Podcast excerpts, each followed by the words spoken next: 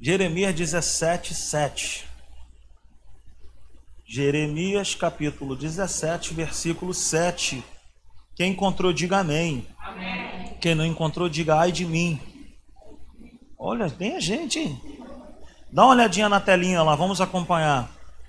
Jeremias 17, 7 está escrito assim: Olha, mais bendito é o homem cuja confiança está no Senhor, cuja confiança nele está. Ele será como uma árvore plantada junto às águas e que estende as suas raízes para o ribeiro. Ela não temerá quando chegar o calor, porque as suas folhas estão sempre verdes. Não ficará ansiosa no ano da seca, nem deixará de dar fruto. Aleluia! Então, essa é a palavra de Deus. Nós terminamos no domingo falando é, desses dois versículos aqui, que para mim é tremendo. E o tema dessa mensagem, que ainda hoje é a segunda parte, mas eu não sei se vai virar uma série, mas eu estou com meu coração com essa palavra, é essa aí, confiança. E confiança, essa, essa é uma característica que nós temos automaticamente, sem a gente imaginar, a gente tem confiança em algo ou em alguém. Nós falamos muito aqui que sem a gente imaginar, a gente confia às vezes em um engenheiro que a gente nem conhece, por quê? Porque nós frequentamos lugares e passamos em lugares que a gente nem quer saber como que aquilo foi construído, mas nós confiamos porque nós estamos vendo e nós passamos ali por diversas vezes. Confiança é dar crédito a outro. Confiança é acreditar no potencial de alguém. Em nosso caso, confiar em Deus é dar crédito a Deus, é confiar em Deus de que Ele tem todo o poder, todo o potencial para cuidar de nós. Sabe? É, quando a gente fala de confiança, me vem ao meu coração pai e filho. Por exemplo, eu nunca vi o Nicolas e o Tito, é, pela madrugada, andarem lá na sala assim e entrarem no meu quarto e. Ai, pai, posso falar contigo? Fala, filho, o que, que houve? Nunca aconteceu isso. O que, que houve? Pô, pai, eu tô preocupado, cara. Essas histórias aí de Covid, cara, situação, o mercado financeiro, o Vitor tá rindo, né, viu? O mercado financeiro tá complicado, pai. Eu tô percebendo que as coisas não estão legais. Eu queria te fazer uma pergunta, pai. Eu tô com meu coração meio apreensivo. Cara, amanhã de manhã vai ter meu Todd para eu beber, pai? Vai ter meu. Como é que estão as coisas? Vai ter o meu Nescauzinho aí? Porque o Nescau deles é de lei, gente. Minha sogra tá com a gente aí, sabe como é que é. São 40 segundos no micro-ondas porque não pode ser nem frio, não pode ser muito quente. O Tito é enjoado com esse negócio. Então, assim, tem que ter 40 segundos no micro-ondas. E ele sabe, cara, quando passou ou quando deixou de estar 40 segundos. Então, eu nunca vi nem o Nicolas e nem o Tito chegar para mim ou para Natália e falar assim: aí, vem cá, e amanhã, cara, como é que vai? Hã? É, às vezes pede dois. E, e, eu nunca vi nenhum dos dois falar assim: vem cá, pai, com essa situação, como é que estão as coisas? A escola, cara, tu tá conseguindo pagar lá a escola, pai? Por que, que eles não fazem isso? Porque confia no pai. Porque confia na sua família. Você quer ver a criança, para poder aprender a nadar, ela precisa ter confiança em alguém. Tanto o Nicolas quanto o Tito aprenderam a nadar comigo. Por quê? Eu falava, eu ficava na borda da piscina, no fundo eu falava, pula, confia no pai. Confia no seu pai. E aí eles pulavam. Ah, bebia meio litro de água, mas eu sempre falava para eles: água é vida. Tudo bem, não tem problema. Água é vida, não tem problema. Então, eles aprenderam a nadar dessa forma, os dois, confiando no pai. Então, se você vai num parquinho com eles dois, eles estão num lugar alto, fala, pula que eu te seguro aqui. Eles vão pular, por quê? Porque eles têm confiança em mim. Então a minha vida e a sua vida, ela precisa ser uma vida de confiar em Deus. Eu não posso caminhar com Deus desconfiando do caráter de Deus. Desconfiando, sabe, do que Deus pode fazer. O texto que nós acabamos de ler diz que é bem-aventurado o homem que confia em Deus, o homem que a confiança está no Senhor, o homem que crê, o homem que tem fé em Deus, de que Deus é suficiente para cuidar. Então a palavra é essa: bem-aventurado é feliz. E os versículos nos compara o homem que confia em Deus a uma árvore, mas não é qualquer árvore. Ele compara esse homem a uma árvore frutífera. Ele compara essa árvore, esse homem a uma árvore verde frondosa. Por quê? Porque essa árvore, ela de repente pode até ter um potencial para ser uma boa árvore. Mas a árvore somente tendo potencial, ela precisa de estar no lugar certo para ela poder frutificar. Então eu e você podemos até ter potencial, mas se nós não estivermos no lugar certo, nós vamos ficar apenas com potencial. Acima do potencial está o lugar certo, e o lugar certo se chama a presença de Deus. Então essa árvore, ou, ou, melhor, essa pessoa que confia em Deus, ela está no lugar certo e por estar no lugar certo, ela confia em Deus e ela frutifica. Ela não é isenta de passar por, por momentos complicados. O texto diz que no dia da seca, no dia, sabe, difícil, essa árvore ela vai continuar dando fruto e ela vai continuar sendo verde. Por quê? Porque ela está no lugar certo. Então o nosso assunto é esse confiar em Deus. Diga para essa pessoa que está ao seu lado assim: eu e você precisamos confiar em Deus, confiar a Deus, confiar no que Deus tem para mim e para você. Então, qual é o inimigo número um do confiar em Deus? Qual é o maior inimigo do confiar em Deus, querido? Eu quero apresentar para mim e para você hoje somos nós. Nós somos terríveis para nós mesmos em relação a confiar em Deus. Por quê? Porque em muitas ocasiões nós preferimos o nosso caminho, o nosso jeito do que o que Deus pensa. Então, muitas coisas poderiam ser evitadas se nós dessemos crédito ao que Deus falou. Eu sempre falo aqui, a Natália também, Quantas tragédias as pessoas poderiam evitar, mas não evitaram por quê? Porque preferiram fazer a sua própria vontade. Então, o nosso maior inimigo somos nós mesmos. O que eu penso, o que eu quero, o que eu desejo, o que eu escolho. Essas coisas são terríveis para nós. E nós precisamos aprender a governar muito bem esse tipo de coisa. Abra sua Bíblia comigo em Provérbios, no capítulo 14.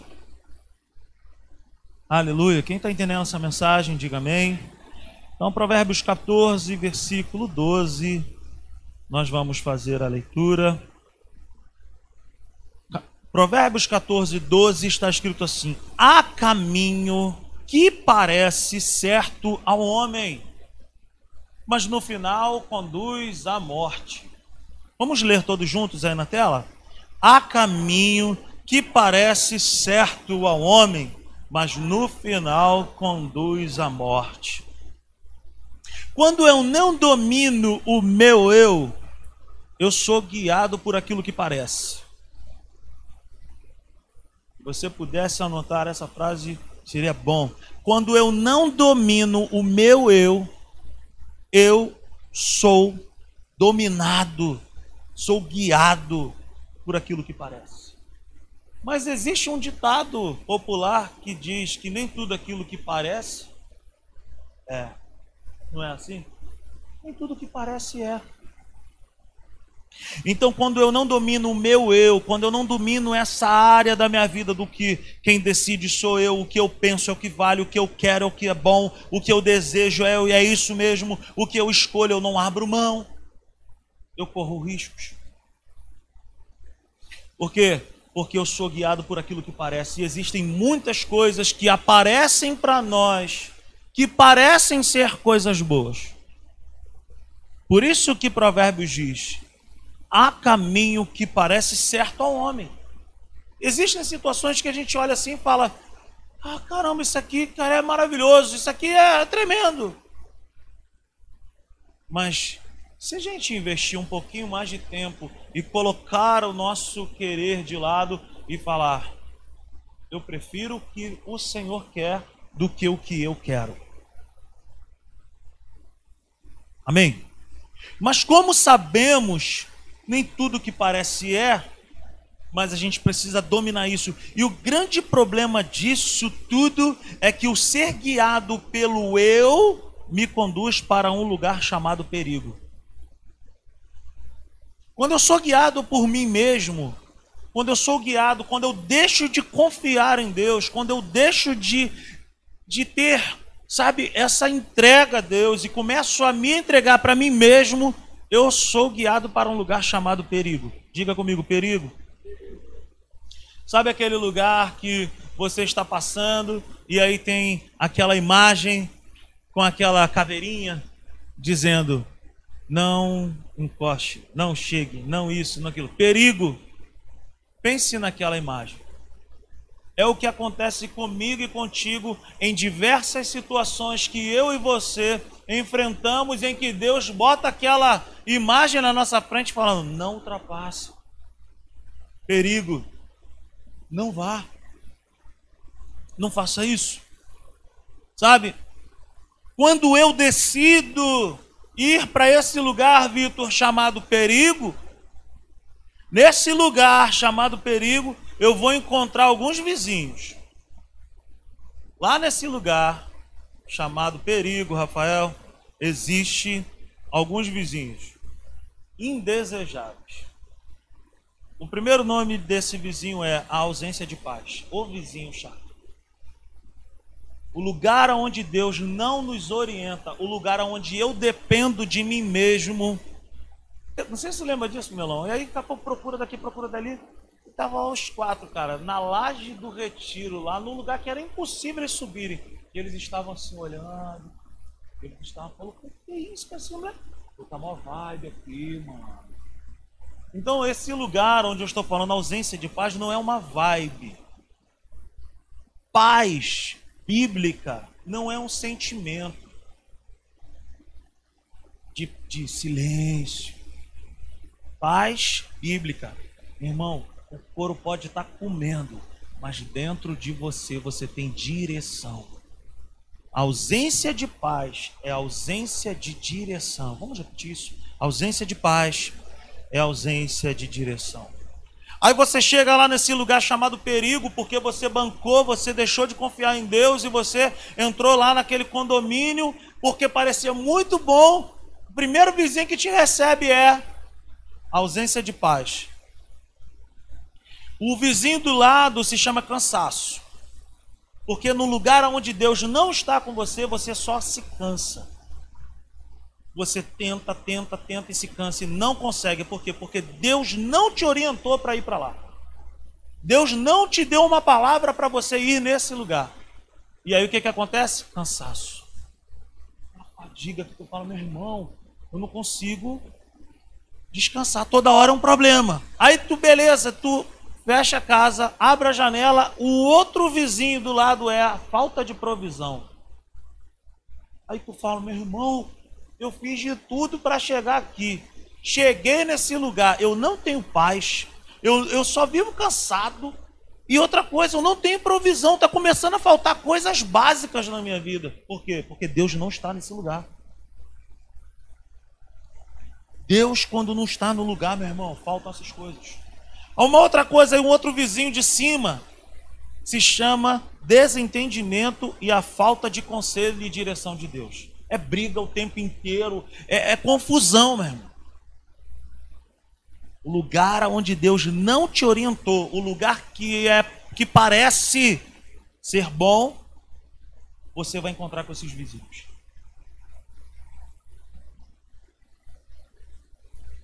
Não queira ter esses vizinhos contigo.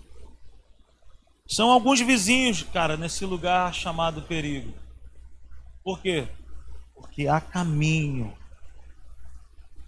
que parece certo ao homem, mas no final conduz à morte. Tu chega lá, não necessariamente é uma morte física, mas é uma morte de afastamento de Deus.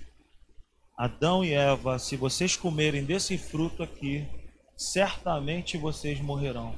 Eles comeram, eles morreram fisicamente? Não. Pois mas imediatamente não. O que, que aconteceu com eles? Eles foram separados da presença de Deus. Então, morte na Bíblia nem sempre é morte física, mas é ausência de Deus. E o maior problema na vida do ser humano não é a presença de Satanás, mas é a ausência de Deus. Aleluia. Quem me entende nessa noite, diga amém. Então, geralmente, quem opta por estar nesse lugar é o morador que está aqui no verso 15. Provérbios 14, 15. Geralmente, quem toma a decisão de ir morar nesse lugar chamado perigo é esse morador aí. Eu escrevi assim: geralmente quem opta por estar nesse lugar é o morador do verso 15, bloco A. É a primeira parte. Ele mora no, no, no, no, ele mora lá no 15, no bloco A. Olha o que diz: o inexperiente acredita em qualquer coisa. Ele é imaturo, gente. Ele é um, um tolo, ele é um bobo, ele acredita em tudo, ele é guiado pelo que vê, ele é guiado por aquilo que ele ouve. Você está entendendo? O imaturo corre perigo e bota a família dele em perigo por quê? Porque ele, na cabeça dele, é ele que manda, é ele que faz, é ele que domina, ele que é o dono da razão. Só que ele é caracterizado na Bíblia como inexperiente, ele acredita em qualquer coisa. Aleluia.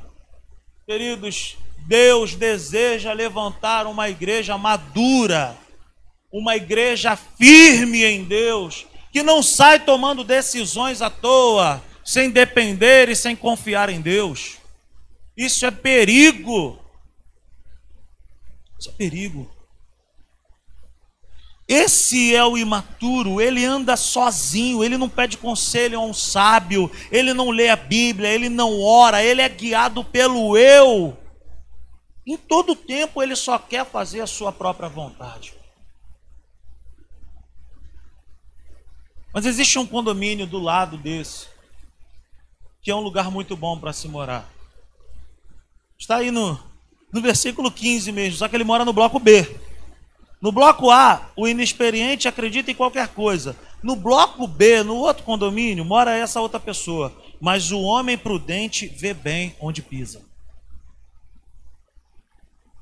Esse é o tipo de pessoa que Deus quer levantar.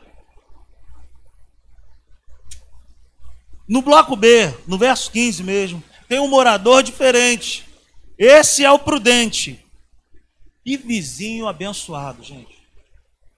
Não causa problema para ninguém. É gente boa demais. Gente, ele não ouve som alto. Ele é uma bênção, cara. Dá prazer de conversar com ele. Ele é um sábio. Ele só anda em segurança. Ele só anda com Deus e pelo conselho de Deus. Quando a gente está com Ele, gente, a gente tem paz, tem provisão, tem segurança, existe harmonia, tem desafios também. Ele também passa por momentos difíceis, mas ele permanece de pé. Sabe por quê? Porque ele é maduro, ele é prudente, ele confia em Deus, ele depende de Deus, ele não é guiado pelo que parece. Você já viu gente assim? Você já conheceu gente assim? E, ah, agora, eu me lembro de um, de um, de um do, do, período. Agora, Portugal, Portugal, gente, agora vamos para Portugal, vamos embora para Portugal. Vamos todo mundo para Portugal. Gente, Deus te mandou ir para Portugal? Ah, ah, Suécia, Suécia, agora é Suécia. Deus te mandou ir para Suécia? É, Vou comprar um, um, exemplo da minha família. Caminhão, vamos comprar caminhão, cara. Vamos, vamos investir em caminhão. Deus te, te, mandou investir em caminhão. Ah, eu, sei lá, eu vou, eu vou fazer qualquer coisa. Cara, não faça qualquer coisa sem a direção de Deus. Há caminhos que parecem bons aos olhos dos homens, mas esses, esses caminhos são caminhos de morte. Não ande longe da direção de Deus. Mas é muito bom, cara. É bom demais. Há muitos anos atrás, a minha Natália e a Natinha, gente, elas só andam juntas, as duas. Onde vão, trabalham junto. As duas trabalhavam numa empresa de saúde. E aí eu tinha um sonho da Natália trabalhar de home office quando ninguém falava de home office. Hoje todo mundo já está trabalhando home office. Naquela época surgiu uma oportunidade para a Natália trabalhar de home office. E aí tinha que ser muito rápido. A Natália precisava comprar, adquirir uma máquina, um computador super punk, coisa que eu não entendo e aí eu procurei um amigo, falei, fulano, pô, me ajuda, cara, porque eu preciso montar com essa configuração aqui. Pô, beleza, cara, consegui um lugar para você comprar lá em Cascadura.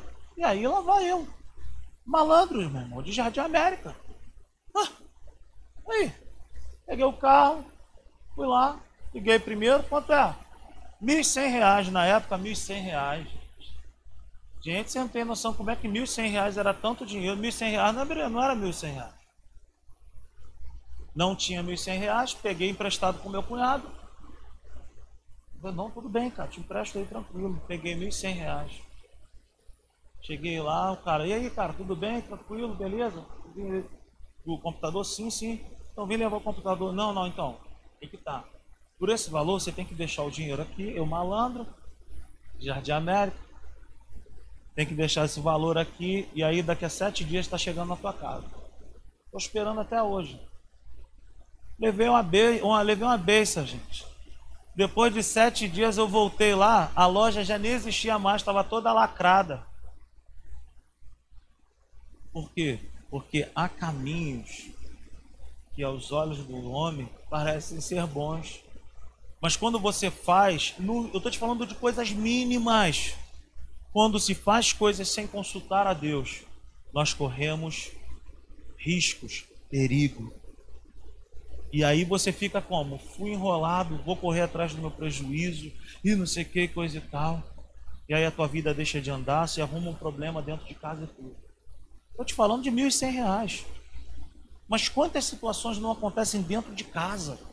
Quantas decisões sem confiar em Deus nós tomamos? Seja prudente, meu irmão. Seja prudente, meu irmão. Vê bem onde tu pisa, confie em Deus. Convide a Deus para Ele participar dessa etapa aí da tua vida. Quem está entendendo aí, diga amém. Provérbios 16. Provérbios 16, do verso 1 ao versículo 3 está escrito assim: Ao homem pertencem os planos do coração, mas do Senhor vem a resposta da língua. Todos os caminhos do homem lhe parecem puros, mas o Senhor avalia o espírito ou a motivação. E o versículo 3 é maravilhoso: Consagre ao Senhor tudo o que você faz, e os seus planos serão bem-sucedidos.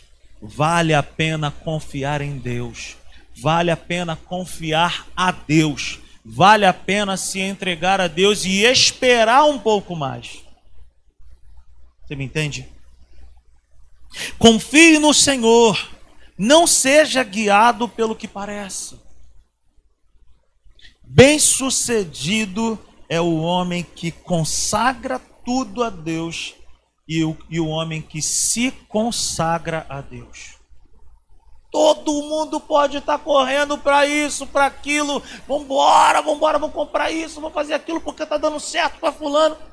Há caminhos que parecem ser bons. Talvez seja bom para alguém, mas nem tudo que parece é. Consagra tempo a Deus, confia nele se entregue a Ele. Vale a pena confiar em Deus e colocar o meu eu de lado, gente? Claro que vale. Rafael, vale a pena se consagrar. A maior tolice na vida de um homem é achar que ele pode resolver todos os seus problemas sozinho. Pode ser qualquer problema. Talvez você esteja enfrentando uma situação terrível na sua vida que você pensa, eu não sei mais o que fazer. Seja humilde. Para agora. Se ajoelha agora. Se prostra agora. Se humilha agora. Se entrega agora. E fala: Senhor, não, não dá mais certo. Não aguento mais. O nosso Deus é uma pessoa de caráter, por isso nós podemos confiar nele, Fininho. A Bíblia diz que ele não é como o homem. O apóstolo Tiago diz que ele não varia. Ele não, um dia ele não te diz que é uma coisa, no outro dia ele troca. Ele é firme, ele é constante. Se ele falou para você alguma coisa, está escrito na palavra, confie. Então, o nosso Deus é uma pessoa de caráter, ele não varia, ele cumpre as suas promessas, ele zela pela sua palavra, ele, apesar de ser Deus e ser o Todo-Poderoso, ele é pessoal. Ele tem prazer em participar do nosso dia a dia, das nossas decisões. Ele tem prazer em mim e prazer em você. Deus é tão maravilhoso, queridos, que ele enviou o seu filho à nossa imagem. Por que, que Jesus não veio como Deus? Por que, que Jesus não veio como um super-herói, dando a Dugem para tudo que é lado? Ele veio como homem. A Bíblia diz lá em Hebreus 2,15, Hebreus, Hebreus 2,18 e Hebreus 4,15 que nós não temos um sumo sacerdote que não possa se compadecer das nossas fraquezas. Antes ele foi tentado em tudo, mas em todas as coisas ele não pecou, e por isso ele pode livrar aquele que está sendo tentado. Ele sabe. Ele veio como homem para poder experimentar a nossa miséria. E por isso a palavra misericórdia, a sua raiz é miséria. Deus conhece a miséria do homem e por isso as suas misericórdias se renovam a cada manhã, porque ele sabe, ele sabe que o homem longe de Deus é impossível esse homem ser abençoado, é impossível esse homem ser bem-sucedido, mas bendito é o homem que confia no Senhor, bendito é o homem que mantém a sua crença em Deus e não abre mão disso. Então ele enviou seu filho à nossa imagem para se colocar em nosso lugar e saber o que é ser um ser humano. Aleluia, meus irmãos. Esse Deus é demais. Ele é Deus? É. Mas a Bíblia diz, sabe, que Jesus veio nessa terra, ele dormiu junto com os seus irmãos, ele dormiu junto com os discípulos, ele comeu junto com as pessoas, ele chorou. Ele foi num casamento, ele sentou com as pessoas. Ele é demais e ele conhece a minha e a sua humanidade. É por isso que eu sempre digo: isso não é uma apologia para nós não orarmos, ou não é uma apologia para nós não lermos a Bíblia, mas eu falo para muitas pessoas, às vezes, pastor, eu não consigo ler do jeito que você lê, eu não consigo orar do jeito que fulano. Meu irmão, você não é fulano, você não é ciclano. Ore, mas eu oro pouco, mas ore. A Bíblia não diz que tem que orar uma hora ou duas horas, a Bíblia diz para orar sem cessar. O que, que eu estou dizendo com isso? Tem pessoas que ficam se lastimando. Ai, não sei o que, mas é assim, Deus não vai me amar. Deus te ama, meu irmão. Deus te ama. E tem prazer em você. Não é, não, Deus não me ama e Deus não te ama por nada que eu possa fazer para Ele. Meu irmão, no céu tem louvor melhor que o meu. No céu tem adoração melhor que a minha mas Ele gosta de me ouvir, Ele gosta de te ouvir, Ele gosta de participar do nosso dia a dia. Esse Deus é demais, gente. O Criador do universo decidiu habitar em mim e em você. O que, que é isso, gente? Oh, aleluia! Para nós encerrarmos nessa noite, eu quero deixar cinco princípios de quem confia em Deus. Mas olhe para o lado aí, olhe para essa pessoa e fala assim: por que confiar em Deus? Fala, fala assim: por que confiar em Deus?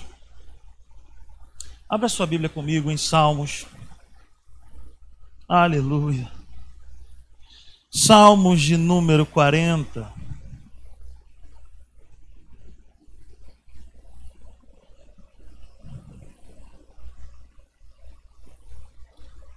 Por que, que eu preciso confiar em Deus? Será que Ele merece meu crédito? Salmo 40, versículo 1. Nós vamos ler até o 5. Está escrito assim: Coloquei toda minha esperança no Senhor. Ele se inclinou para mim e ouviu o meu grito de socorro. Ele me tirou de um poço de destruição, de um atoleiro de lama. pôs os meus pés sobre uma rocha e firmou-me num local seguro. Pôs um novo cântico na minha boca, um hino de louvor ao nosso Deus. Muitos verão isso e temerão e confiarão no Senhor. Aí mais uma vez. Como é feliz o homem que põe no Senhor a sua confiança e não vai atrás dos orgulhosos, dos que se afastam para seguir deuses falsos. E para fechar, gente, versículo 5: Senhor meu Deus, quantas maravilhas tem feito, não se pode relatar os planos que preparaste para nós. Eu queria proclamá-los e anunciá-los, mas são por demais numerosos. Aleluia, que Deus é esse? Que Deus é esse, Camilo? É o Deus que me ama. É o Deus que te ama. Princípios de quem confia em Deus. Salmo 40, o primeiro versículo é o versículo 1. Coloque toda a sua esperança no Senhor. Olha isso, querido. Coloquei toda a minha esperança no Senhor. Salmo 40, versículo 1. Ele não colocou um pouquinho. Ele não colocou a metade. Ele não colocou 90%. Ele não colocou 99,9999. Ele colocou toda a esperança no Senhor. Por que, que eu posso colocar a minha confiança, a minha esperança nesse Deus? Porque apesar dele ser Deus, a Bíblia diz para mim e para você nessa noite que ele se inclina para ouvir um clamor, ele se inclina para alguém, ele é tão poderoso, mas ele se inclina. Ele, um filho meu está me chamando. Eu conheço a voz dos meus filhos. João 10, Jesus diz: eu conheço as minhas ovelhas, elas reconhecem a minha voz. Eu e você não somos como gado, gente. Nós somos filhos. Ele conhece a nossa voz, ele conhece o tom da nossa voz. Ele se inclina. Aleluia. Coloque toda a sua esperança no Senhor. Por que, que eu preciso confiar em Deus? Porque Ele é bom, ele ouve o meu clamor, mas eu preciso colocar toda a minha esperança nele. Aleluia.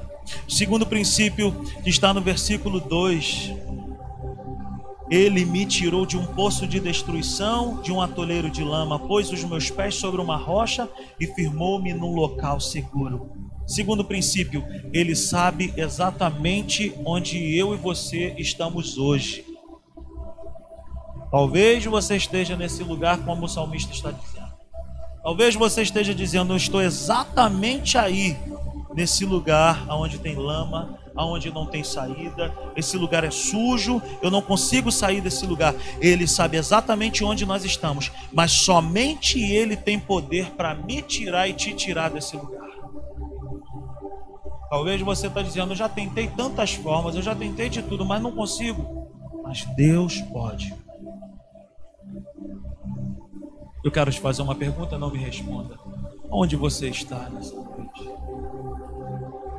Como está a sua confiança? Oh Espírito Santo. É uma noite de cura para nós aqui hoje.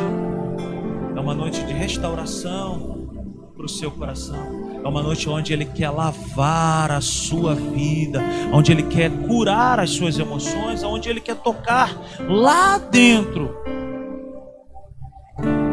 ele tem um lugar seguro para mim e para você. Terceiro princípio, versículo 3: Pois um novo cântico na minha boca, um hino de louvor ao nosso Deus. Muitos verão isso e temerão e confiarão no Senhor. Os que confiam no Senhor, eles também adoram ao Senhor.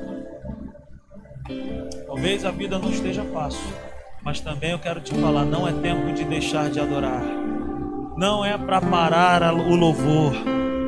Os que confiam adoram, e os que adoram reproduzem a sua adoração, e assim atrai a muitas outras pessoas. A sua história vai mudar muitas outras histórias. Quarto princípio, Salmo 44. Como é feliz o homem que põe no Senhor a sua confiança e não vai atrás dos orgulhosos, dos que se afastam para seguir deuses falsos. Esse homem é feliz, essa mulher que confia em Deus é feliz, pois a sua crença está no lugar certo e não em coisas, mas está em Deus.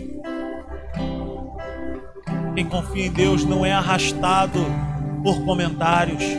Quem confia em Deus não é iludido por vãs filosofias. Quem confia em Deus, confia em Deus. É igual palmeira do Nordeste. O vento bate, a palmeira vai lá na areia da praia e volta.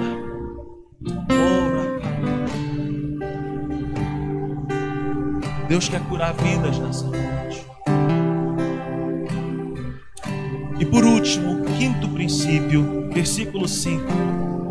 Senhor meu Deus, quantas maravilhas tem feito, não se pode relatar os planos que preparaste para nós. Eu queria proclamá-los e anunciá-los, mas são demais numerosos. Eu posso confiar em Deus, pois os planos que Ele tem ao meu respeito são maiores que os meus, são mais numerosos do que os meus. Hoje mesmo eu estava pensando na obra da igreja, falando Senhor, e aí eu ouvindo uma mensagem na internet, me veio aquela palavra assim: dele é o querer e o efetuar. Oh, aleluia! Aleluia! Por que, que eu e você podemos confiar em Deus? Porque os teus planos de repente são até planos bons, mas os planos de Deus são maiores.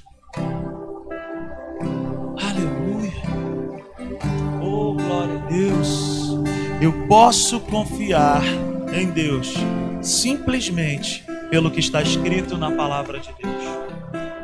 Eu posso confiar em Deus também pelo que ele já fez na minha vida. E eu posso confiar em Deus pelas promessas que Ele me fez. Fique de pé nessa noite. Eu vou descansar, pois já entreguei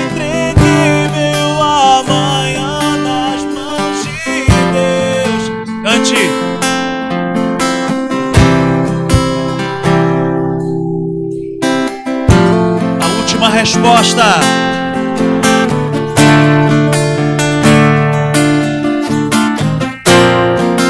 aleluia. Eu vou descansar, eu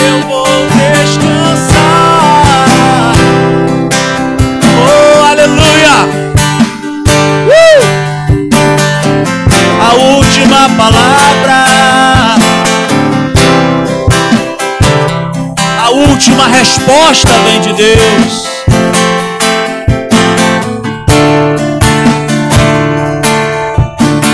Aleluia. Aleluia. Há dois domingos atrás, numa reunião de manhã, Deus ele falou bem poderosamente ao meu coração, falando que Deus estava curando vidas cansadas. Quem se lembra disso? Eu falei aqui, Deus estava curando vidas cansadas. Deus está curando vidas cansadas hoje também. Talvez você está muito cansado porque você já tentou de todas as formas e até agora não teve resultado algum. Eu quero te convidar nessa noite para você dizer para Deus assim: Senhor, eu não quero que fique uma gota sequer no meu controle. Eu quero que o Senhor me guie, que o Senhor me oriente, que o Senhor conduza a minha vida. Eu quero entregar minha vida no teu altar. Eu quero entregar o meu coração para ti nessa noite. Isso aqui não é um convite para uma religião. Isso aqui não é um convite para uma filosofia. Isso aqui é um convite para um relacionamento. Aleluia. Que o Senhor, que o Senhor transforme a tua vida de dentro para fora. Feche seus olhos nessa noite, todos com os olhos fechados. Alguém nessa noite aqui que pela primeira vez deseja entregar a sua vida para Jesus e falando assim: Senhor, eu estou cansado, eu quero entregar minha vida, eu quero dar crédito para o Senhor. E eu quero te pedir: se o Senhor é real mesmo, muda a minha história. Alguém no nosso meio nessa noite que quer entregar a sua vida para Cristo? Alguém nesse lugar que quer, sabe, dizer: Senhor, entra no meu coração, faz morada, muda tudo, limpa, me faz uma pessoa nova. Se há alguém no nosso meio, todos com os olhos fechados, se há alguém no nosso meio, levante suas mãos, faça um sinal.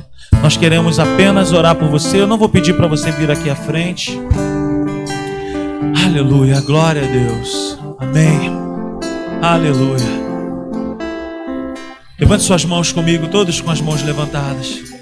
E receba o renovo do Espírito Santo nessa noite. Se você entrou aqui por essas portas cansado, fadigado, sem esperança, eu quero declarar sobre a tua vida um renovo agora.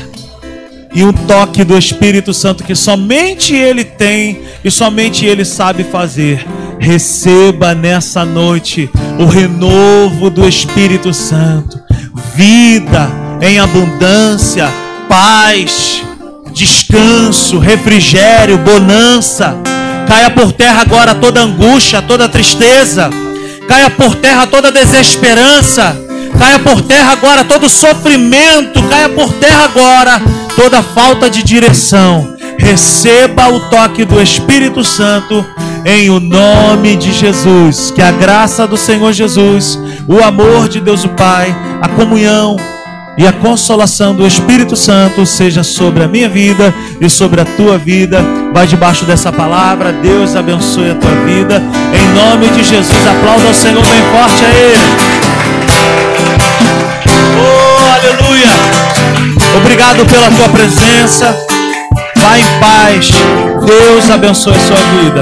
Você, papai e mamãe, que trouxe seu filhinho, sua